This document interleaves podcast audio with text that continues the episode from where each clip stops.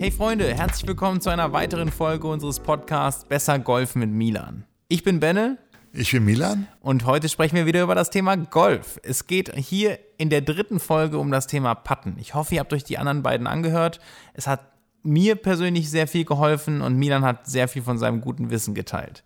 In dieser Folge geht es ein bisschen darum, wie man Druck rausnehmen kann beim Putten. Das ist nämlich hin und wieder schon, ich meine, das ist das Finale des Lochs. Ne? Es geht darum, da werden letztendlich die Champions gemacht, da wird das Geld gewonnen oder verloren. Deswegen, wie nimmt man den Druck raus und wie kann ich vielleicht so ein bisschen strategisch an meine Putts rangehen? Das Stichwort ist dabei Zielzonenputten. Was ist Zielzonenputten? Zielzonenputten ist ähm, eine Idee, wo man versucht, den Ball jetzt nicht zwingend ins Loch zu spielen. Ich hatte in der ersten Folge gesagt, dass ich eigentlich immer happy bin, wenn ich nur noch so einen kleinen Tap-In habe, um den Ball dann so ins Loch zu äh, schubsen, quasi ohne markieren, nur der kleine äh, Easy Shot. Ähm, und das erreicht man, indem man versucht, letztlich nur anzunähern. Und was, was man häufig dann tut, ist leider am Platz, man spielt halt zu feste Richtung Loch. Äh, dadurch hat er natürlich, läuft er stabiler zwar, weil er schneller läuft und hält die Richtung besser, aber er ist halt dann auch schneller weit am Loch vorbei. Der ist dann zwar mal haarscharf dran vorbei gewesen, aber liegt dann eventuell hinterher halt drei Meter weg. Und das ist halt äh, meistens kostenintensiv, weil ich den nächsten Putt häufig nicht ähm, ins Loch bekomme. Wo liegt die richtige Zielzone?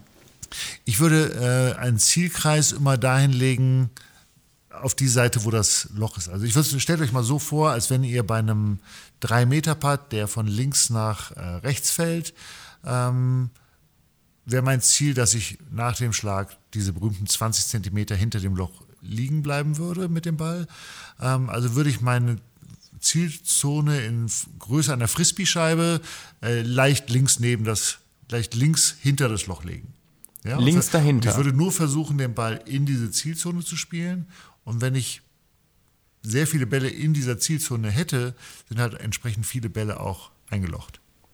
Okay. Das heißt aber, ich habe jetzt einen Links-Rechts-Break. Ja. Und will links vom Loch liegen bleiben. Das heißt, ist, man sagt ja immer, wenn man rechts liegen bleibt, dann ist ja die Amateurseite. Richtig. Das heißt, ich will versuchen, den. Ähm, Weil oberhalb oberhalb liegen, zu lassen. Oberhalb liegen zu lassen. Wobei ich dann ja im Zweifel auch einen Downhill-Putt haben könnte. Ne? Das stört mich bei 10 Zentimetern aber nicht sehr. Nee, okay. Ja. Mich auch nicht, wenn tatsächlich. Ich 10, wenn ich einen 2-Meter-Putt bergab hätte, das wäre äh, störend. Aber ich möchte eigentlich immer den Putt von oben haben. Zumal die äh, Geschichte und Erfahrung sagt, die Statistiken auf der Tour, dass die Bälle, die am Loch vorbeigehen, auch bei den Profis auf der Amateurseite vorbeigehen. Also die Hauptzahl der Putts geht unterhalb des Lochs vorbei, weil die Breaks unterschätzt werden von allen. Deswegen lege ich immer diese Zielzone lieber äh, gedanklich oberhalb des Lochs ab. Oberhalbs und leicht dahinter. Bei einem geraden Putt, in der Ebene gerade. Wenn ich einen dabei Bergab-Putt habe, würde ich die Zielzone immer, in dem Fall, wir sprechen nach wie vor vom Links-Rechts-Break, halt links vor das Loch legen. Ja, weil ich da davon antizipieren muss, dass der Ball sowieso weiter ausrollt. Der Bergab hat ist meistens zu feste gespielt. Und bei einem Putt, der bergauf geht, äh, würde ich natürlich die Zielzone hinter das Loch legen. Um einfach um dann mit ein bisschen mehr Schub und Schwung nach vorne äh, zu putten. Und in welcher Situation stellst du dir dann diese Zielzonen vor? Also wenn du dich hinter den Ball bückst und guckst und die Linie liest, guckst du dir dann an, wo will ich, dass der am Ende liegen bleibt? Oder? Ja, da fange ich an. Ja. Da, da mache ich meinen Plan, wenn ich mir vorstelle, wie diese Linie geht, wo der Ball, von wo der Ball idealerweise ins Loch laufen würde. Ähm, und dann stelle ich mir diese Zielzone vor und wenn ich am Ball stehe, richtig natürlich werden über das Ausrichten des Balles gesprochen. Äh, diese Markierung des Balles auch zur Zielzone hin äh, aus. Wie groß sind deine Zielzonen? Das hängt von der Entfernung ab. Also je näher ich dran bin, umso kleiner wird die Zielzone. Zum Beispiel, wenn ich einen 2-Meter-Putt habe, würde ich diese Zielzone bei einem geraden Putt gerade hinter das Loch setzen. Ja, wie so ein Ei vielleicht.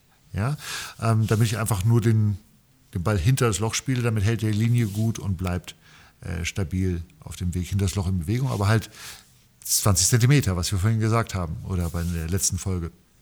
Ähm, und wenn ich jetzt ähm, einen, einen längeren Putt habe, nehme ich einfach eine größere Zielzone.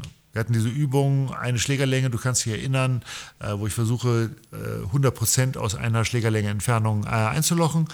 Das heißt, bei einem langen Putt versuche ich eigentlich nur mehr wie ein Hula-Hoop-Reifen mit einem einen äh, Schlägerlängen-Radius um das Loch drumherum vorzustellen und ihn von da und in diese Zone zu spielen.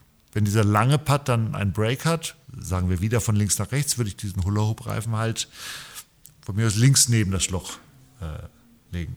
Und den kann, würdest du dir dann im Training, würdest du solche Zielzonen dann mit Tees auch abstecken? Ist das eine Möglichkeit oder ist das eher eine imaginäre Sache?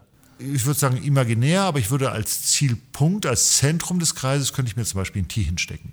Bevor ich da anfange mit 21 Tees mir so einen Kreis äh, dazu Sieht professionell basteln. aus. Absolut. Er macht Eindruck bei den Mädels, ganz klar. Ja. Ja, also das heißt, das zu üben ist nicht so einfach, ist eher eine imaginäre Sache. Ich versuche, ich meine, dann kann ich auch das Loch nehmen. Nein, nein, nein, nein, nein, weil mit dem Loch spielst du wieder zum Loch hin. Ne, du ent, ent, entschärfst das Loch ja genau durch diese Zielzone. Ja, es gibt so im, äh, für Unterricht so, so, so Ringe, die man sich hinlegen kann. Ne? Die, die bremsen nicht den Rollweg des Balles, weil alles, was halt da steht, als es ein Tee ist oder ein Hula-Hoop-Reifen, der bremst natürlich den Rollweg ab. Das ist ja insofern dann nicht nützlich für äh, Trainingszwecke. Nee, nee, ja. Insofern, äh, und mit Kreide rumsprühen wollen wir auch auf, äh, auf dem Grün nicht, da wird der Greenkeeper nicht so happy. Insofern gucken wir, dass wir äh, uns das versuchen, imaginär vorzustellen. Ja. Trockenshampoo ist keins mehr da. nee, es ist alle. Stark, ja. Also hast du sonst noch Tipps für das Thema, ja, ich sag mal, Planung, wo soll der Ball am Ende landen, um den Druck rauszunehmen, ähm, um diese Fixierung auf das Loch zu reduzieren? Was hättest du da noch welche Tipps?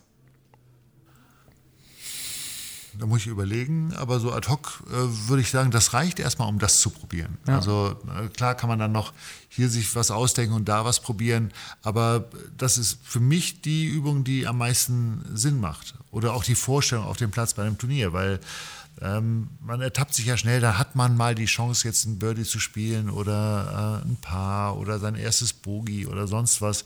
Ähm, und dann, dann schießt man halt darauf los, äh, ein bisschen ohne Sinn und Verstand vielleicht oder übermotiviert. Es ist eigentlich übermotiviert. Und dann ähm, verliert man eigentlich so den, den, den Plan aus den Augen. Ich bin mir sicher, dass das gewissermaßen auch einfacher gesagt als getan ist, weil dieses Loch auszublenden, ich, ich kann mir schon vorstellen, dass das relativ schwer ist, zumal ich habe es auch. Es ist wie alles andere, das muss man halt auch üben. Ja. Ist, ne, man muss es auf dem Puttinggrün üben, um es auf dem Platz umzusetzen. Ja. Ja? Und dieses Zielzonenspielen ist ja nicht anders als ähm, beim Chippen oder beim Pitchen, ne? den Landepunkt anzuspielen. Ja, beim Chippen zum Beispiel ist auch ein klassisches Thema, dass man, dass viele dazu neigen, zu feste Richtung Loch zu spielen, weil sie dann zum Loch wollen, anstatt zu sagen, er muss eigentlich nur beim Eisen 7, weil sie ein Drittel fliegen, zwei Drittel rollen, also spiele ich auf diesen Punkt, der bei ein Drittel ist. Ja, und von da aus wissen wir, er rollt dann halt bis zum Loch hin klar, ab und zu überkommt es einen und dann will man dann mehr und dann haut man doch ein bisschen mehr Richtung Loch zu und dann hat man aber auch die Quittung schnell. Es geht ja darum, nur zu erkennen, was passiert da mit mir und äh, wie kann ich mich selber äh, dann am Riemen reißen und austricksen. Finde ich ein super Tipp. Also auch da nicht nur beim Patten Zielzonentraining oder Zielzonen sich zu überlegen, sondern auch, wie, wie, du gerade gesagt hast, beim Chippen, beim Pitchen, vielleicht sogar bei den langen Schlägen, wo will ich, dass der Ball landet. Klar sind die Zielzonen da größer, aber nichtsdestotrotz das vorher zu visualisieren und zu überlegen, wo man hinschlagen will. Ne? Wir hatten letztens über Billard gesprochen ähm, und wenn wir das mit Billard vergleichen, das Patten zum Beispiel, es ist ja sehr ähnlich. Ist, ne, wir müssen uns einen Weg ausdenken, wie wir da hinkommen und dann sollte der Ball die richtige Geschwindigkeit haben, um in der Kopftasche äh, dann den Ball zu versenken. Äh, die Hauptgefahr ist, dass man zu fest spielt. Also ich habe beim Billard selten also auch gesehen, dass Bälle zu kurz sind, aber die, die meisten Bälle sind einfach zu feste. Und dann wird man ungenau und äh, dann schießen die irgendwie aus der Tasche wieder raus. Und das ist ja, was beim Golf auch passiert. Der Ball kann ja perfekt auf der Linie sein, wenn er zu feste ist, ist das ja wie ein Schlagloch für einen Porsche bei 180. Das kriegt er ja gar nicht mit. Der fliegt halt dann über das Loch rüber und war vielleicht gerade auf der Linie, Gut. Wir hatten noch ein wichtiges Thema, was durch die Regeländerung vor anderthalb Jahren äh, gekommen ist, die Fahne. Wir, wir die Fahne im Loch lassen, haben wir natürlich auch, was würdest du sagen, ist das hilfreich oder weniger hilfreich? Also Wie machst du es? Ich ja, ich bin ja ein alter Romantiker. Ich bin ja in einer ganz anderen Ära groß geworden. Du bist konservativ. Ich bin sehr konservativ. Ich weiß nicht, was das heißt, aber ich nehme die Fahne raus. Äh, Ich weiß, dass 80, 90 Prozent der Leute die Fahne drin lassen. Aber ich bin so groß geworden, dass man ähm, auch in der guten Etikette die Fahne rausnimmt, ruhig auf den Boden legt und der letzte, der vorletzte tatsächlich, der einlocht, äh, steckt die Fahne wieder rein, greift die dann. Oder der erste, der einlocht? Oh Gott, das weiß ich gar nicht mehr. Siehst du, Der die. Probleme hat man Der heutzutage Vorletzte, nicht mehr. war schon richtig. Wahrscheinlich schon. Aber ähm, statistisch gesehen sagt man, die, die Fahne hilft in vielen Fällen, dass der Ball tatsächlich reingeht. Ich sehe es auch so, dass das Loch größer wirkt, wenn die Fahne, also bei kurzen Putts, bei diesen unangenehmen Wadenbeißern, was wir gesagt hatten, nehme ich die Fahne gerne raus, weil ich dann habe das Gefühl, das stört meinen Durchschwung nicht und die, das Flattern der Fahne nervt mich nicht so sehr und der Schatten. Ähm, bei den langen Putts lasse ich sie aber mittlerweile auch äh, drin, weil natürlich der Ball, der dann der doch zu feste geraten ist, vielleicht durch den Fahnenstock äh, aufgehalten wird. Klar. Früher, ich weiß noch genau, oder das heißt früher, wahrscheinlich heute immer noch, gibt es ja auch noch die Leute, die dann ein Statement machen wollen, wenn sie chippen und dann sagen, okay, nimm die Fahne ruhig raus. Phil Mickelson Ich chipp den jetzt rein. Genau, Phil Mickelson ist da. So aus einer. 100 Meter schon mal die Fahne rausnehmen lassen. Ja. Ja, das Aber ist, es zeigt auf jeden Fall den, den puren Willen, den Ball auch einzulochen. ja, ist so. Super. Ich glaube, wir haben ja heute wieder viel mitgenommen. Äh, teilt die Folge oder den gesamten Podcast eigentlich mit euren golfspielenden Freunden. Ich glaube, sie werden es euch danken. Und ich hoffe, wir hören uns in der nächsten Folge. Bis dahin, macht's gut. Wir freuen uns. Tschüss.